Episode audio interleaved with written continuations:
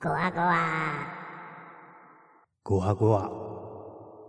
北原さん、はいはい。久しぶりじゃねえか。一年半ぶり。ラジオやめちゃったとみんな思ってるぞ。全然やめてません。どんどん配信していく予定です。メールをくれた人たちとか唖然としてるよ。一年半配信しないとかさ。お前とラジオ撮るの大変なんだもん。その言い方は、俺が人格的に面倒なタイプで、一緒に活動するのに問題が多いみたいに聞こえるじゃねえか。音源の収録が大変だと言えよ。作業的なね。編集がね。そうそう。収録も編集も人間とラジオを作るより、数倍か数十倍時間がかかるんですよ。お前が人格的にクズなのは変わりないけど。だったらお前だってゴミみたいな人間だろ。ベロゲ大好きだし、しかもスカ系と二なり系専門じゃねえか。どうしてそういうこと言うかな事実だから。どうしてみんなが聞いちゃうラジオで事実を言っちゃうのかなうんそう言われてみるとなんか、とても悪いことをしたような気がしてきたよ。北原さん、ごめんなさい。今日は2018年9月17日。最後の配信は2017年の春だったかな。もう正確なことは忘れてるくらいの年月が経ってますね。うんなんか面白いことあったただ忙しいだけの毎日でしたね。うん。でも、キングコングのイラストは、そう、それ早く言ってよ。怪獣のイラストを描くのが、お前の夢だったんだろ子供の頃、怪奇イラストともに、かっこいいと思って眺めてたのが怪獣のイラストでしたからね。ゴジラとかウルトラ怪獣とか、例によって映画秘宝の仕事だな。例によって見開き2ページ A4 サイズのカラーイラストですよ。まあ、一枚だけとはいえ、夢が実現してよかったな。ありがとうございます。すごく嬉しかったので、ここで自慢をします。あまりそれを羨む人もいないと思うけどな。キングコングドクロ島の巨神という映画のイラストで、コングとスカルクローラーっていう怪獣が戦ってるイラストなんですよ。映画秘宝の2017年の5月号だから、もう入手不可能だけどな。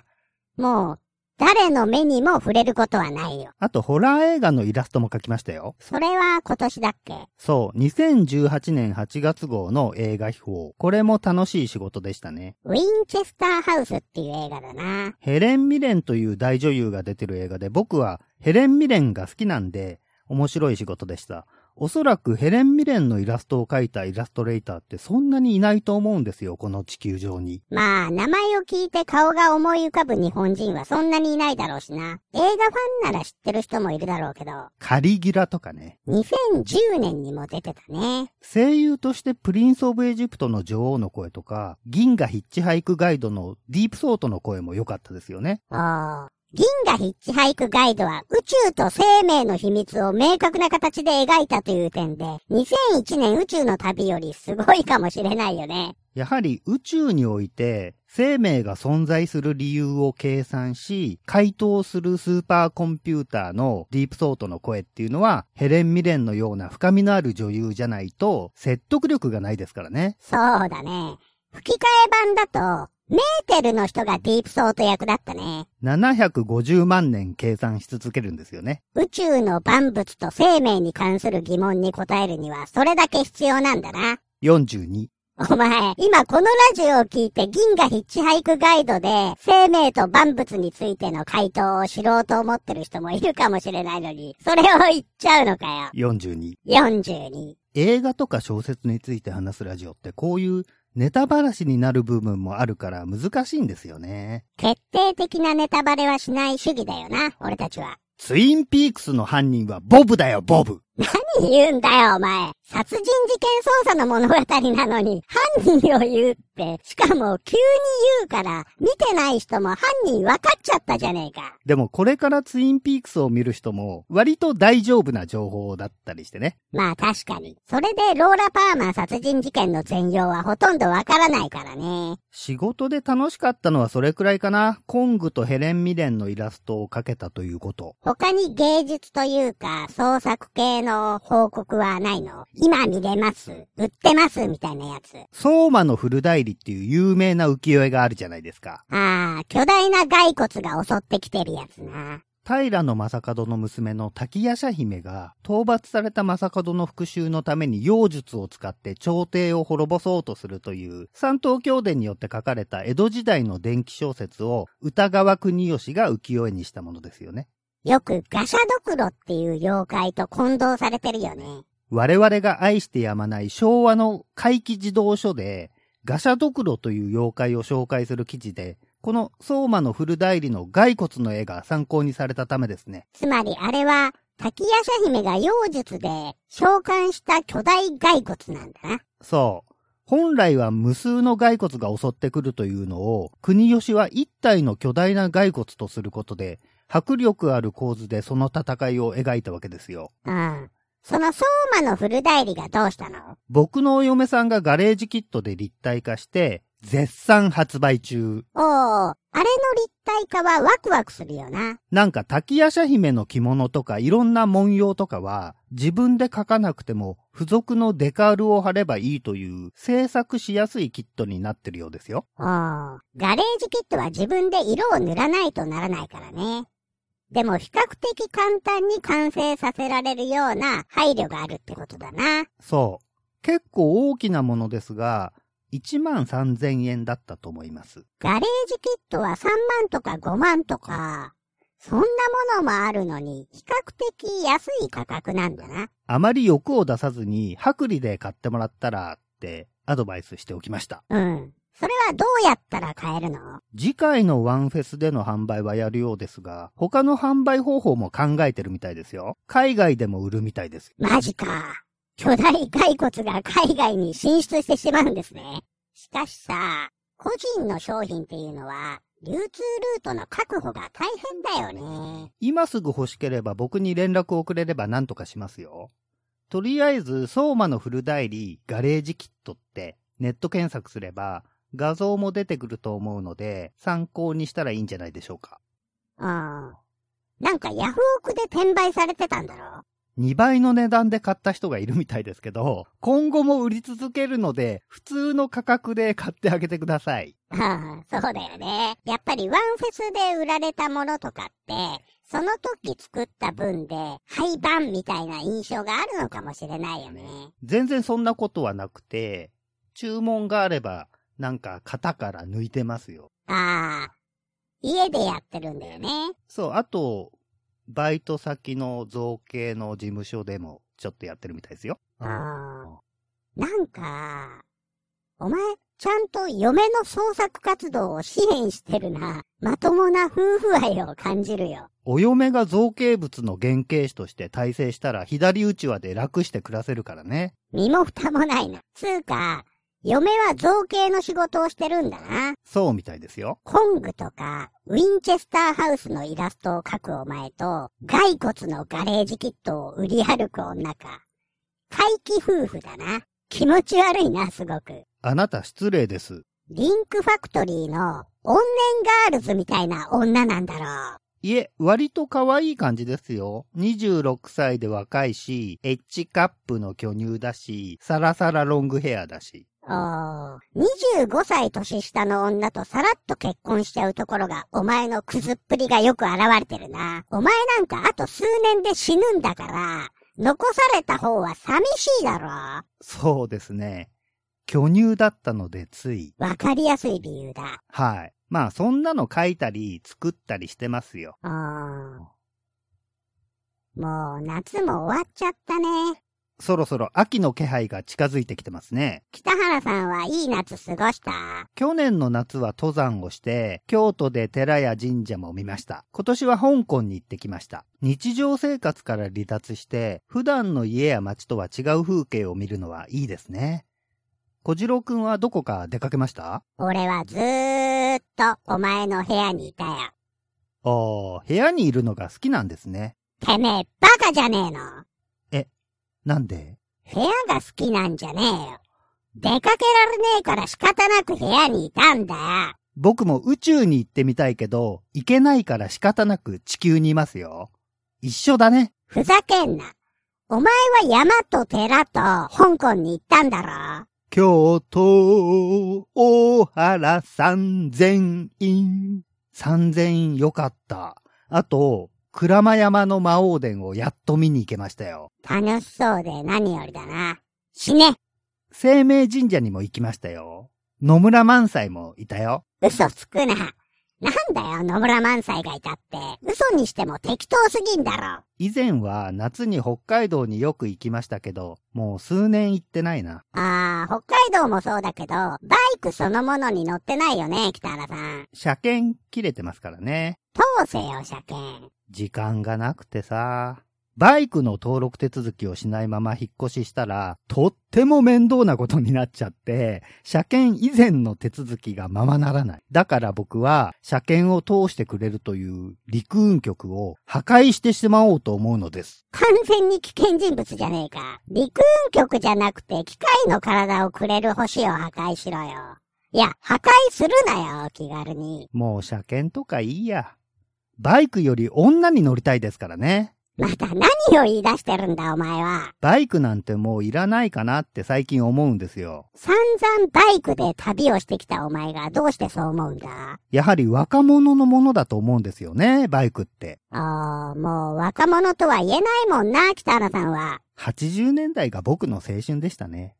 キャプテンハーロックと共に生きた時代。大山土地郎なのかよ、お前は。最近は80年代の映画のリメイクや続編が多いですよね。まあ、70年代後半から80年代は娯楽映画が流星を極めた時代と言えるからな。最近の映画は大体80年代に表現されたものを新たに作ってる感じですよね。映像はコンピューターが導入されてすごいことになってきたけどね。マッドマックス、 80年代を代表する映画の一つだな。優勢からの物体 X、 80年代に特殊メイクの技術を極めた感が強い傑作だな。ブレードランナー、近未来 SF の表現を一新してしまった名作。 30年経った今全部続編ができましたね。そういった映画史に残る傑作を数多く生み出しつつ、低予算のゴミっぽい映画も無数にあったんだよね。ほとんどホラーやアクション映画中心に作られましたね。ゾンビコップとか、ホラーとアクションを合わせたのもあったね。そして80年代の映画にすごく思い入れのある人間たちが映画を作るようになって生まれたのがターボキットですよ。ターボキットターボキット。えー、知らないな日本でもちゃんと映画館で公開しましたよ、一応。一応ですか。 2015年のカナダ映画。カナダというと、デビット・クローネンバーグの新作映画か。いえ、長編映画初監督の人の映画。クローネンバーグっぽいの。マッドマックスっぽい。マッドマックスはオーストラリアの映画じゃねえか。うるせえな、好きなんだろカナダ人だってマッドマックスが。あ、すいません。なんていう人が監督したのフランソワなんとかかんとかみたいな。そういう人たち3人が監督。監督3人って珍しいね。ハリウッドだとダメですよね、監督協会の決まりで。シンシティみたいにインディーズ映画として公開するしかないよね。舞台は核戦争かなんかで文明が崩壊した近未来1997年。おい、ちょっと待て。1997年って思いっきり過去じゃねえか。どこが近未来なんだよ。 90年代の終わりに核戦争が起こって、ノストラダムスの大予言が現実になると思ってたんですよ、僕たちはね。おー。2015年に作った映画なのに、1997年の未来が舞台なんだな。そう、とても自然な設定です。いや、なんか若干混乱するけどな。近未来といえば90年代が主流なの。特に文明が崩壊しちゃうのは大体そのあたりなんですよ。わかったよ。ブレードランナーは2019年の近未来が舞台でしたよね。かろうじて近未来だな。来年だけど。来年あたり人間そっくりのアンドロイドを刺激して地球外の惑星から資源を採掘したり空中を浮遊する自動車ができるんですね。系外惑星どころか火星にも行ってねえじゃねえか。ブレードランナーの未来技術で実現したのは、協力若元の CM が映ってる巨大モニターくらいだな。あと日本や中国が白人社会に大きく進出。二つで十分ですよ。 No, no, 224. あ二つで十分ですよ。分かってくださいよ。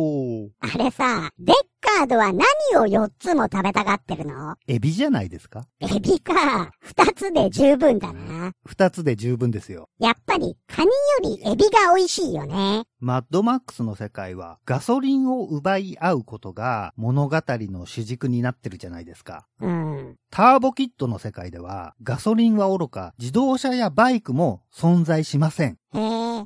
じゃあ移動は歩くしかないのか。自転車。ああ、自転車なら燃料もいらないもんな。 80年代のアメリカ映画でよく子供が乗ってたやつあるじゃないですか。E.T. とかロストボーイとか、イットの映画も80年代が舞台だから、ルーザーズクラブのチビたちが乗ってたりしますよね。マウンテンバイクってやつか。 MBX っていうらしいですね。ターボキットの世界では、あの、ちょっとちっこい自転車でみんな移動してます。大人もはい。それ結構バカみたいな感じだよな。コメディ映画なの血みどろ残酷青春胸キュンアクション映画。なんか全然イメージが湧いてこねそういうマッドマックスっぽい荒野で、主人公は一人で生きてるんですよ。奇形のネズミを捕まえたら、水と交換をしたりしてね。え。ああ、水か。マッドマックス怒りのデスロードは、水と女を奪い合う映画だったな。ターボキットでも水が貴重なんですよ。マッドマックスでは妹誕生が水脈を独占して権力者になってたじゃないですか。そうだね。ターボキットでは水を生成してるゼウスっていうおっさんが権力者として君臨してるんです。水を生成してるならいい人じゃん。その水は人間から抽出するんですけどね。人殺しじゃん。しかも他の人が水を作るのを許さないの。ターボキットの両親は水を作ったからゼウスと部下のスケルトロンに殺されちゃいます。その、ゼウスとスケルトロンはどんなやつなんですかゼウスは固めのマイケル・アイアンサイドで、スケルトロンは骸骨みたいな仮面をかぶってる片腕が電気のこぎりの人。ああ、骸骨だからスケルトロン。マイケル・アイアンサイドって、あの、レボックの人スキャナーズそうです。スキャナーズのレボック役の俳優さんですよね。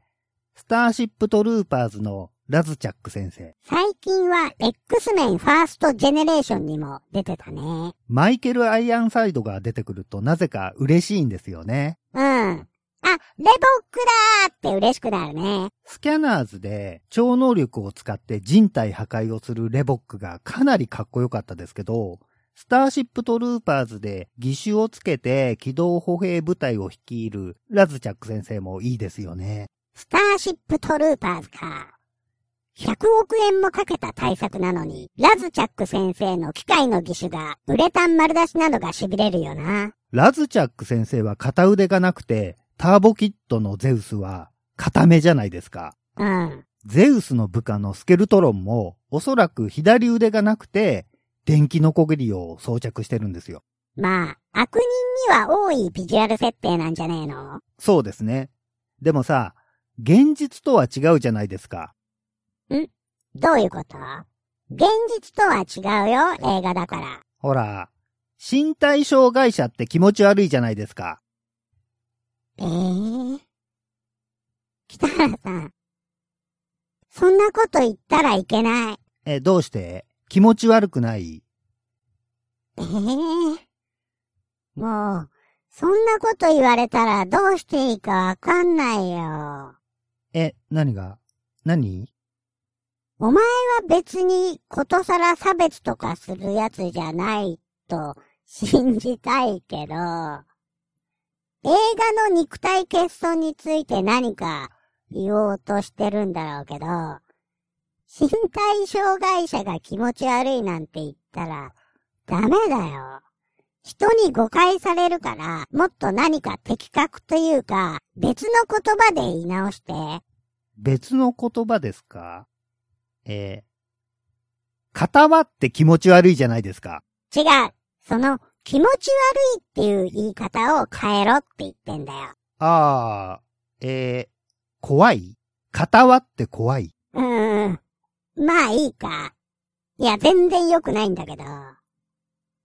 で、なになに映画だとかっこよく見えるのは不思議ですよね。それは血みどろ残酷だって現実だときついんじゃねえのああ、そうですね。映画だと楽しいですよね。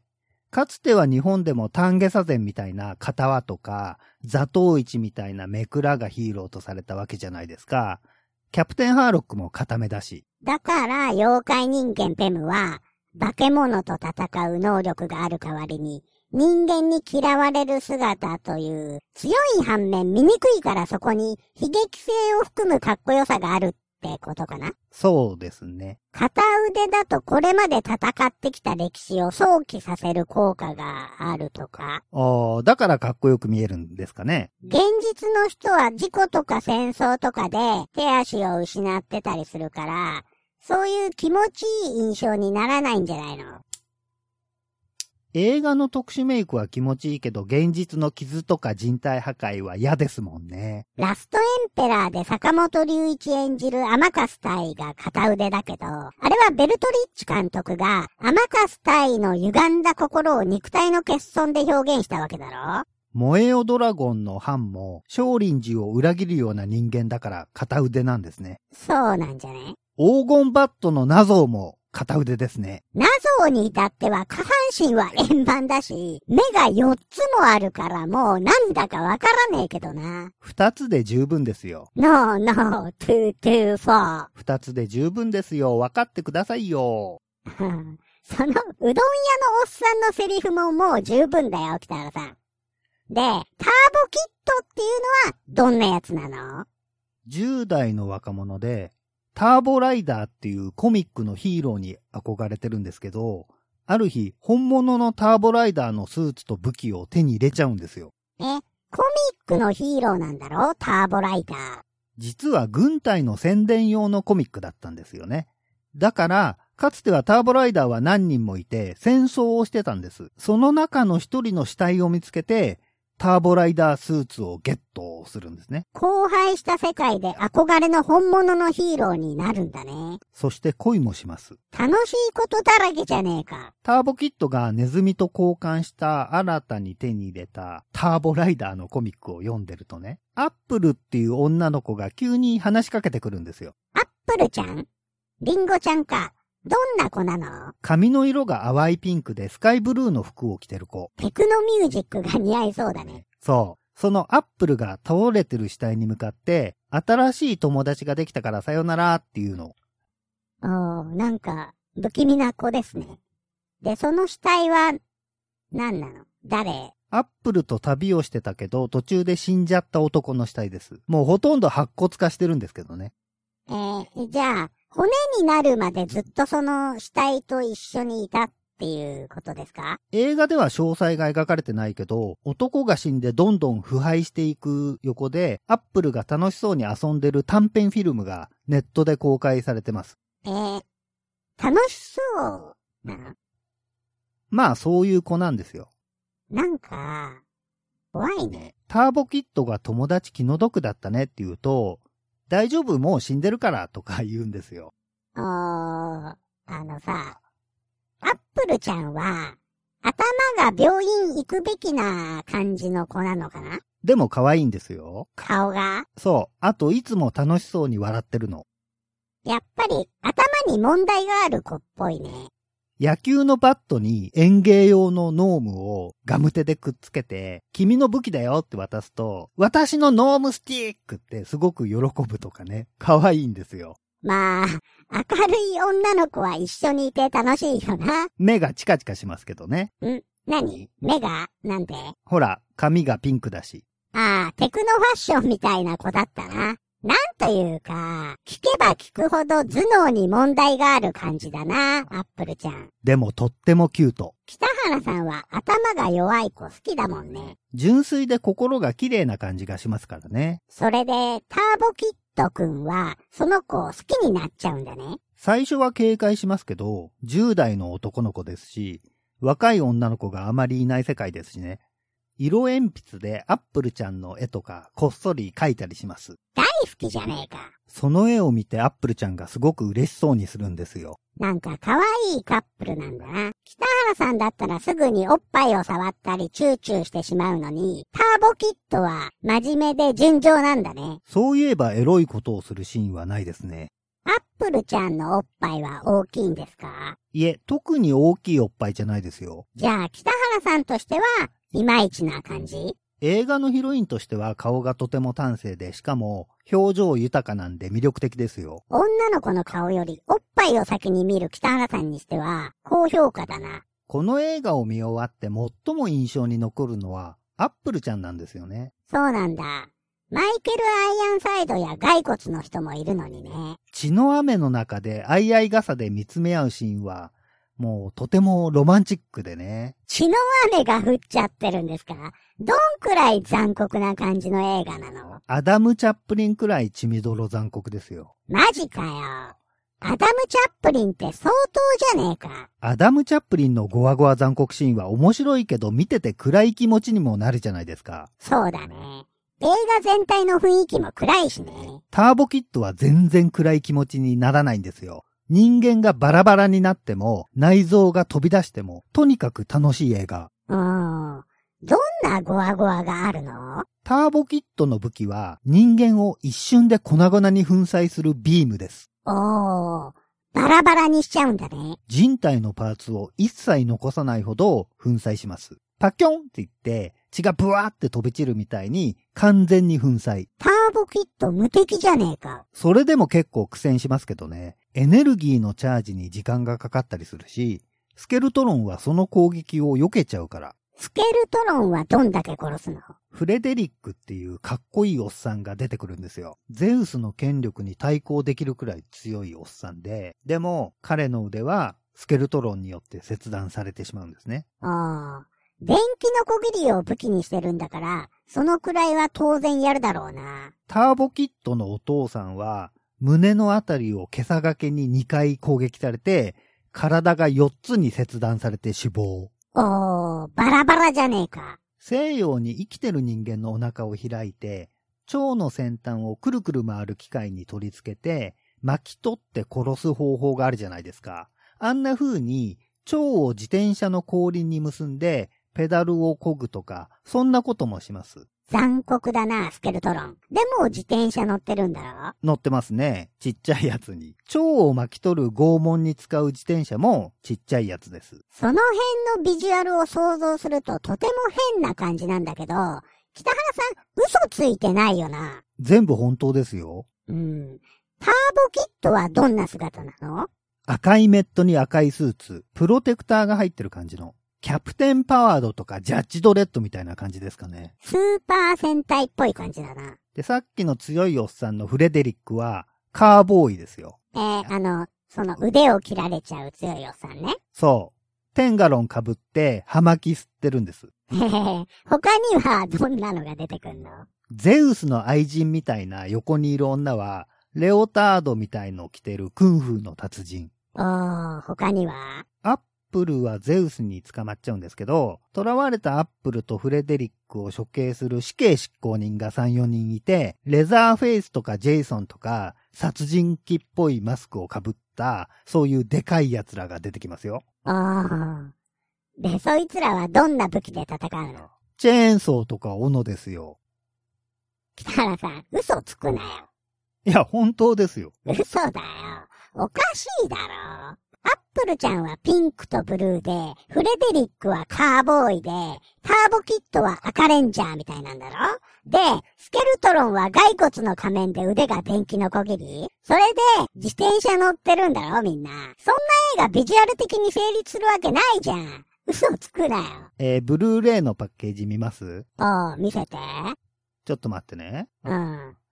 なんかダウンタウンのエキセントリック少年ボーイじゃねえんだからさ、カーボーイとかいるわけないだろ。そんな水もないマッドマックスみたいな世紀末映画でピンクの髪の毛の可愛いかちゃんとか、絶対おかしいもん。うん。ねえ、それ、見せて。はい。ドバーン、ターボキット。おお、え、なんだこれパッケージアートはイラストなんですよね。最初のスターウォーズっぽい構図で。おー、マイケル・アイアンサイド海賊みたいじゃねえか。それがゼウス。おう。スケルトロンかっこいいじゃん。わあ、本当にカーボーイがいる。しかも右腕義手になってるし。アップルもノームスティック持って笑ってるでしょあこれがノームスティック。ただの棒じゃねえか。ノームはくっついてるけどさ。あれでも、リンゴちゃんの髪の毛金髪っぽくね。ピンクじゃないよ。映像で見ると金髪が薄いピンクになってるんですよ。なんか謎の忍者みたいなやつとか、マッドマックスの敵みたいなやつらが本当に自転車乗ってるよ。そうでしょ本当にそういう映画なんですよ。よくある各社の評論の見出しが書いてあるね。BMX に乗ったマッドマックスだ。まさにピッチパーフェクトなオマージュ。過去における未来への血まみれ BMX ライド。日本人はそんなに馴染みがないけど、カナダやアメリカでは BMX っていう自転車がかなりの思い入れがあるみたいですよね。うん。過去10年間でこんな作品はなかった。なかったですよね。そりゃねえよ、こんな映画。傑作です。おう、神よ。この映画は血まみれで残酷で素晴らしい。語は満載。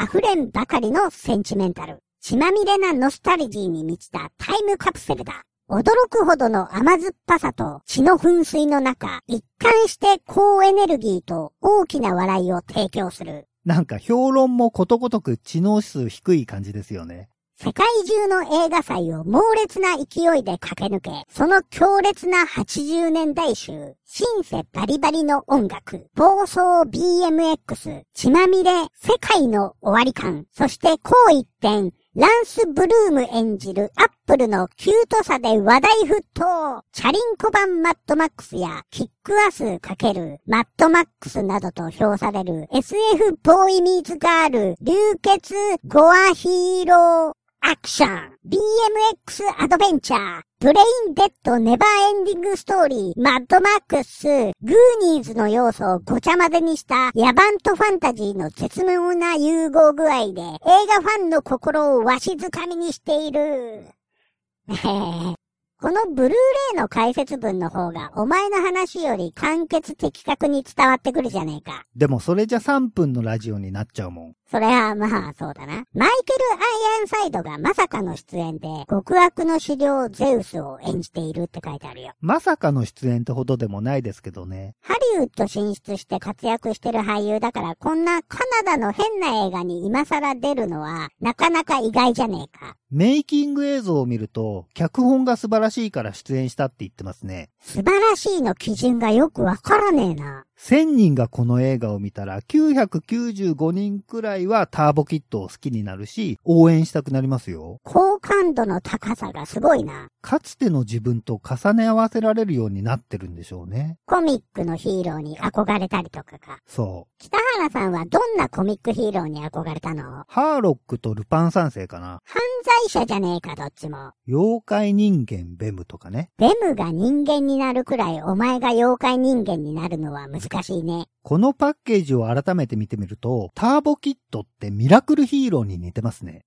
ミラクルヒーローってなんだっけ赤抜け一番。ああ、赤抜け一番。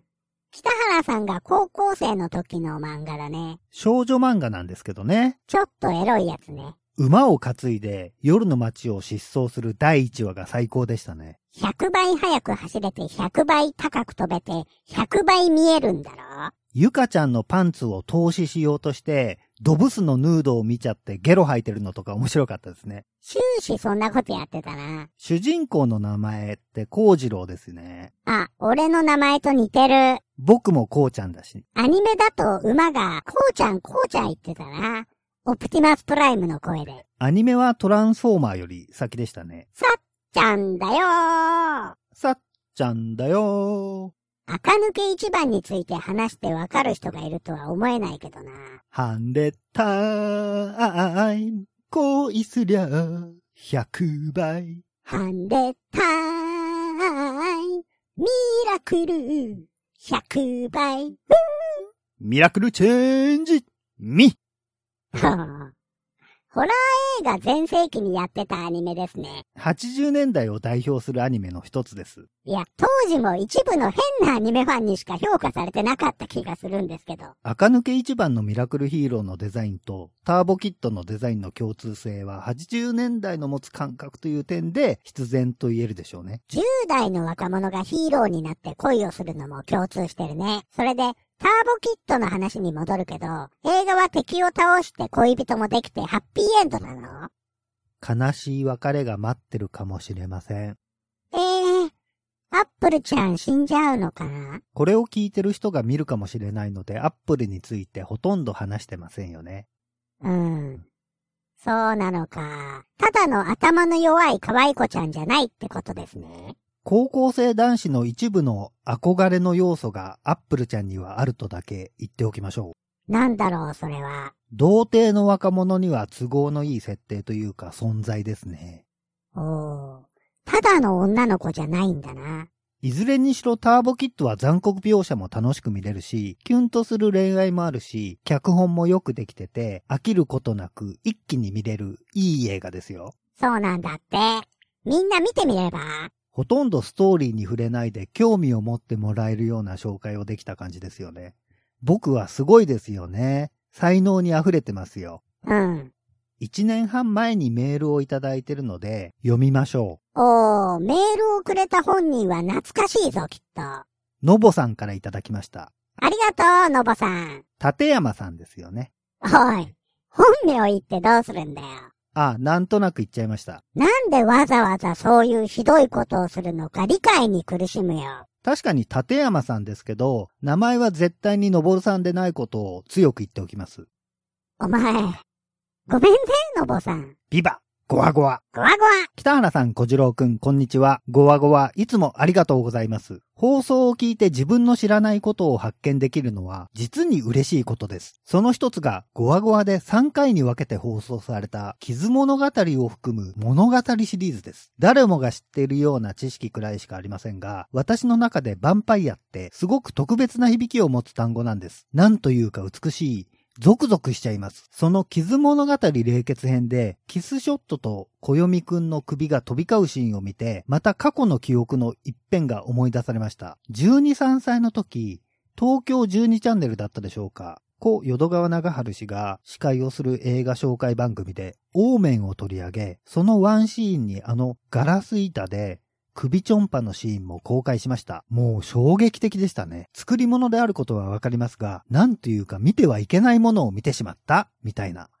もしかしたら脳内にたくさんゴワゴワな記憶が残っているかもしれません。こちらは余談ですが、先日秋葉原で飲み会があり、駅で待ち合わせたのですが、校内にガチャコーナーがあったので、もしかして、と、物語シリーズ探しちゃいました。どうやら発売はされてないようですね。ありがとうございます、のぼさん。ありがとね。物語シリーズは意外と面白さに気づいてない人もいるようですよね。ライトノベルやアニメに馴染んでない人は見る機会がないかもね。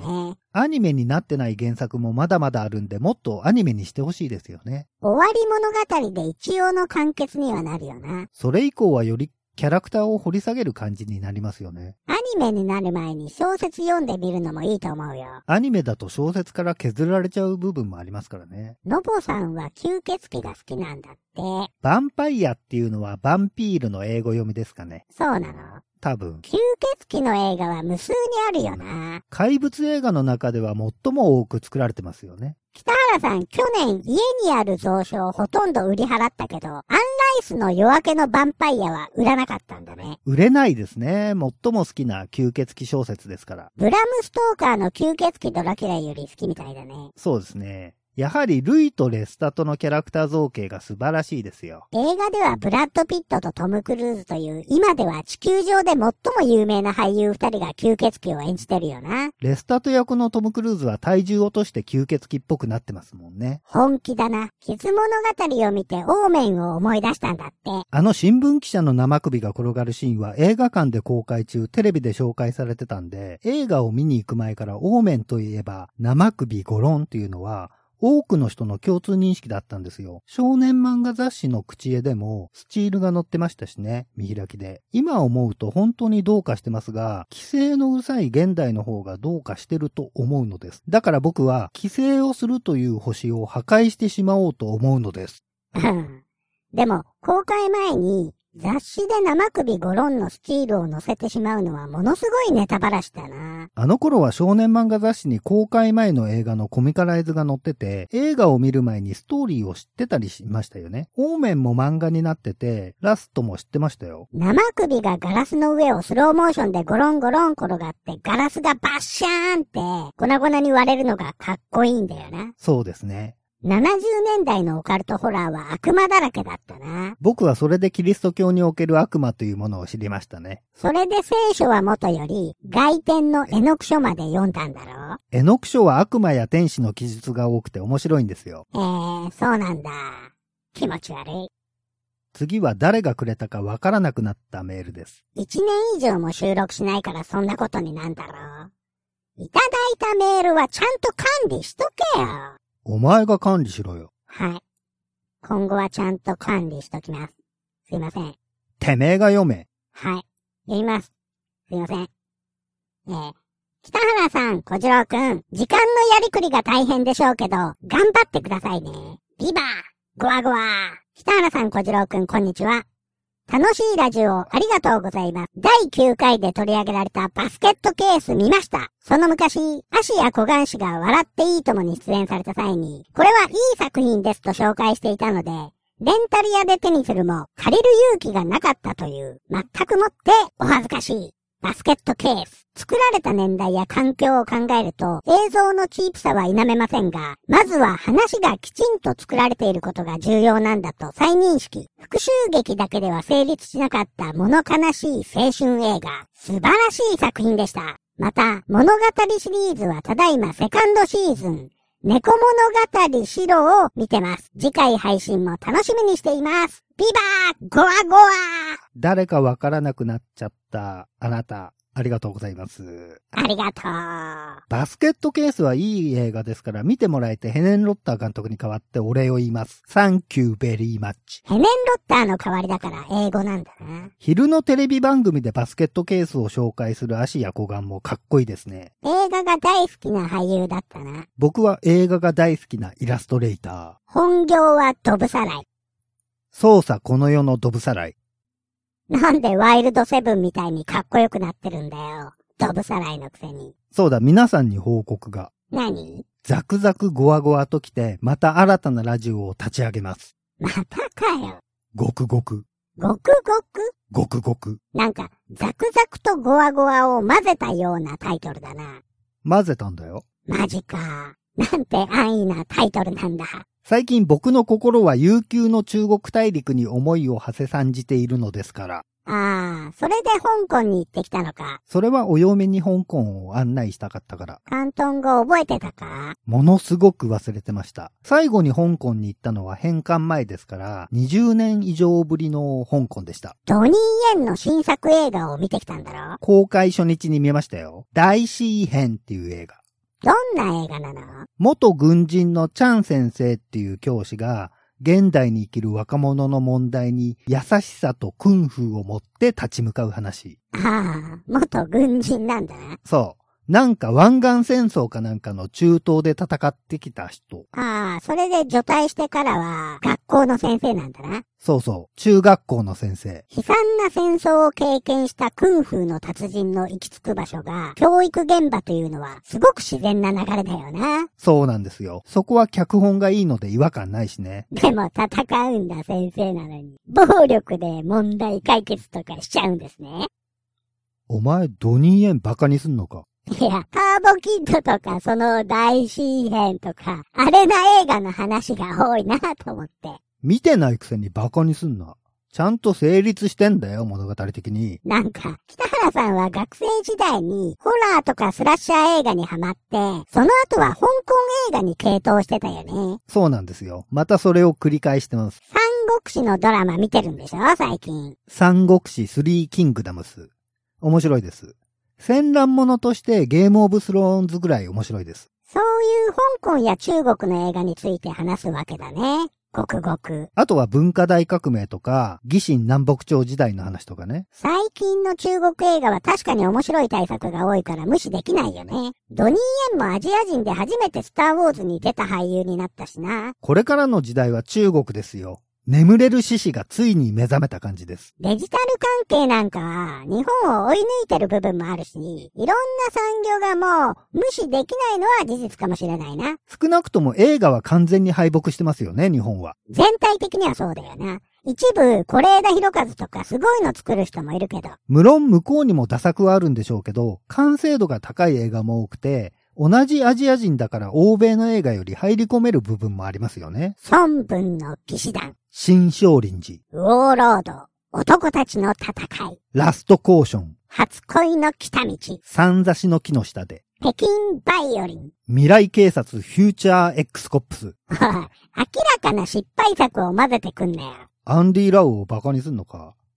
中国香港映画を代表する俳優の一人だぞ。いや、バカにするよ、フューチャーコップスだけは。対策映画で主演を張る人気実力なのに、フューチャーコップスをあえて演じてしまうアンディ・ラウはむしろかっこいいです。うんうんゴワゴワでも香港映画であるチャイニーズゴーストストーリーの話をしたけど、とにかく面白いものを作ろうという香港映画の姿勢に中国の資本と才能が加わって、ビジュアルもすごくて脚本の完成度も高い中華系映画は、中国資本のハリウッド進出の話などとはまた別に、娯楽映画としてすごくいいものが多いよね。ごくごく第1回は1年後に配信予定です。うわ、遠いなぁ。もうザクザクとゴワゴワとゴクゴクを合わせて一つのラジオにしたいんですけど、誰かタイトル考えて。タイトルを募集して応募があっても、お前絶対採用しないじゃねえかよ。小次郎くん手厳しいな。小次郎ラジオ、それはひどい。北原ラジオ。あ、いいですね、それ。お前はそういうやつだよ。バキバキっていう筋肉に関するラジオもやる予定でしたね。ああ、ザクザクで言ってたな。皆さん iTunes で聞くのが便利らしいんで、ザクザクから一回まとめて iTunes で配信し直そうと思うんですよ。ノ